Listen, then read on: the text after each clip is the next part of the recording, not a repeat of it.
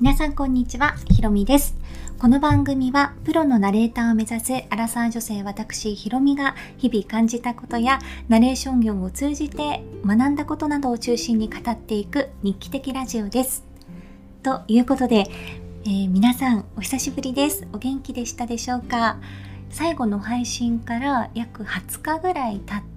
て3週間ぶりぐらいですねに至って、えっと、今月2回目の配信となりますちょっと前回の放送直後にいろいろとあってバタバタとしておりましてこんなに時間が経ってしまいました。今日初めてお聞きになった方はあのそういう感じで今日の放送をやっております。はめまして。でそうこうしている間にあの3週間の間に私誕生日を迎えまして気がついたら30歳になりました。お祝いのメッセージを送ってくださった皆さん本当にありがとうございます。で30歳ってね30代のこう入り口じゃないですけどあの突入っていうことでどんな心境になるんだろうなって自分でもなんか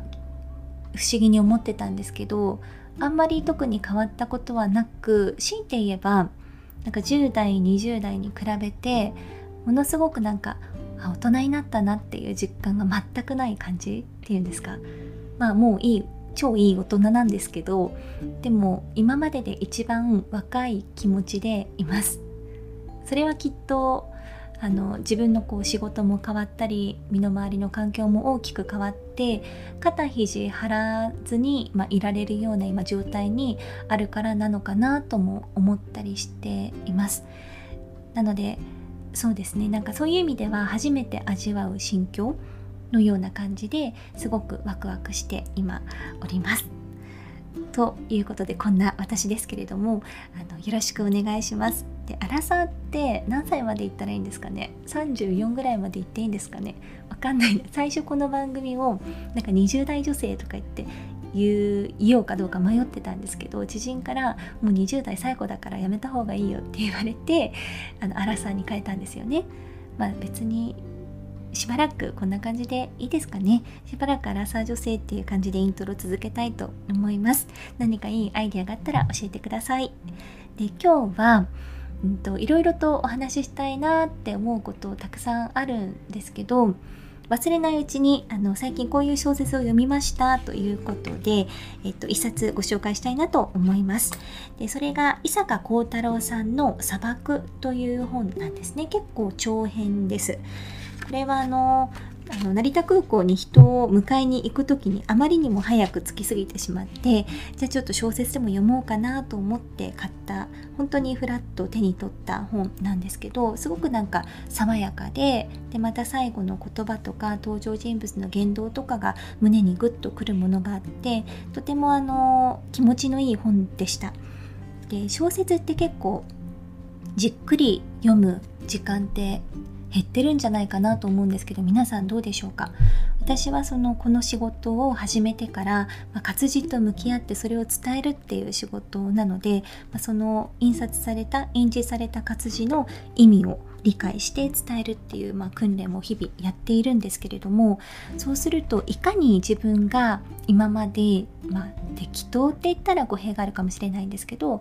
あの読んでたのかっていうこととかいかに日々文字と対峙する時間が少ないそして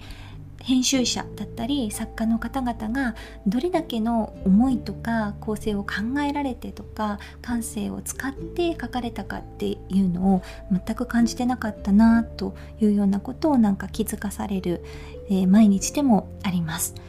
でそういう意味でこの「砂漠」っていう本はすごく、ま、時間をかけて読んだんですけれども後味としてはほんと爽やかな感じ。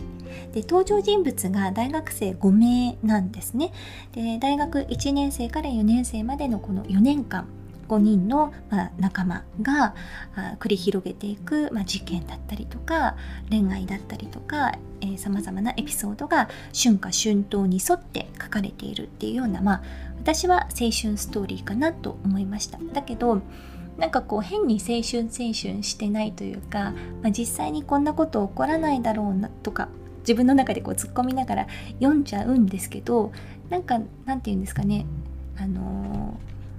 思いが入っているので変にこうこっぱずかしくなく読めてしまうというような感じでこの小説の主人公が北村くんというおそらくかっこいいであろうあのちょっとクールな青年なんですけれども北村くんと、えー、ちょっとナンパな感じの鳥居くんとちょっと超能力を持った南さんと美人な東堂さんと極端に熱くてまっすぐな西島くんという5人が出てくるんですけど私この西島くんという人の言動に結構心を打たれまして西島くんはものすごく熱いんですね。でまあおそらく一般的には変わった人と言われるようなタイプだと思うんですよ。でなので西島くんも大学上がる前まではいじめに遭っていたそうなんですけれども、まあ、そういう西島くんのキャラクターを理解して付き合うまあ仲間と出会ったと。で西島くんはとにかくあの熱いんですね。中東で戦争が起こっていることにも気も気を病みますしあとは例えば犬が飼い主が見つからないから殺処分されてしまうっていうことを見つけたら何のあ後も考えずに引き取りに行ってしまうとか、まあ、そういう熱い彼なんですけれどもなんでそんなことしたんだとじゃあそういう犬がいたら全員助けるのかとあの全部飼ってあげるのかっていうようなことを突っ込むとそんなことは無理だと。だけど目の前に苦しんでる人とか苦しんでる犬とかがいたらそれを助けるのが普通でしょうっていうようなことを言うんですよね。なんかそれを読んだ時に確かになって思ったんですよ。全員を全ての人に手を差し伸べることはできないけれども目の前の人に出すことはできるし出さない理由がないなんか当たり前のことだよなと思いつつあなんかきった村くんみたいにじゃあみんなに手を差し伸べられないんだったらどうなのっていうような考えもしてたのでなんか西島くんのピュアな部分っていうのが要所要所にこう出てくるんですけどハッとこうさせられるところがあったりもしましたね。で最後にまあそこだけじゃなくて他にも面白くていいセリフなんかたくさんあるんですけど一番最後のセリフが私すごく好きでこれがあの大学の卒業式に学長が話したと、まあ、学長はこのページまでは全然出てこないんですけどあのいいことを言ったっていうことで書かれてます。少し読ませていただきますね、えー、卒業式自体は本当に淡々としていて相変わらず僕は冷めた思いで式の進行を眺めていた。ただ式の最後学長の言ったセリフは印象に残った。くどくどと話をしない主義なのか学長は卒業おめでとうという趣旨のことを簡単に言った後で学生時代を思い出して懐かしがるのは構わないが、あの時は良かったな、オアシスだったな、と逃げるようなことは絶対に考えるな。そういう人生を送るなよ、と強く言い切った。そして最後にこう言った。人間にとって最大の贅沢とは人間関係における贅沢のことである。というような一節があるんですけれども、この人間にとっての最大の贅沢とは人間関係における贅沢のことであるというのがすごくなんか自分の心にストーンと入ってきました。で幸せとか贅沢って、まあ、人によっていろんな定義があると思うんですけどなんかのこう「テッド」という番組番組っていうか著名な方が登壇されて話すっていうような、あのー、動画があるんですけどそこでも何十年にわたってて人間のこう幸せを研究してきたっていう、まあ、そういう結果が結局人間関係だったそうなんですよね。どんなにお金を持っていてもなんか大きな仕事をしてもやっぱりパートナーだったり子供たちだったり同僚だったり身近な人との関係性が全て、えー、満足度に関わってくるようというような結果が出たそうなんですが、まあ、それと同じことを言われているなというふうに思いました。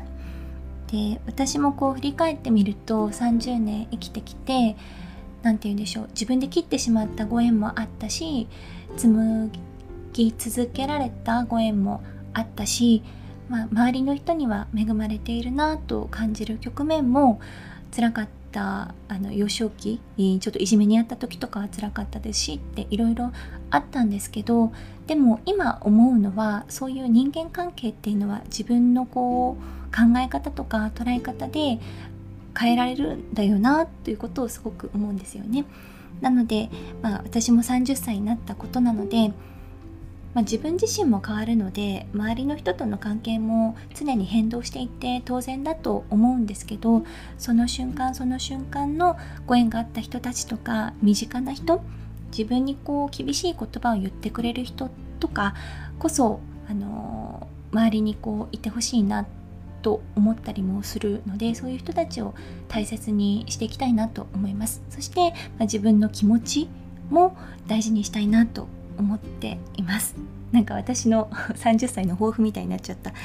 という感じで、まあ、この話小説の内容についてはネタバレになっちゃうのであのご興味がある方は URL を貼っておくのでよかったら読んでみてください。結構対策ですね。でもすごく爽やかな気分にさせていただきました。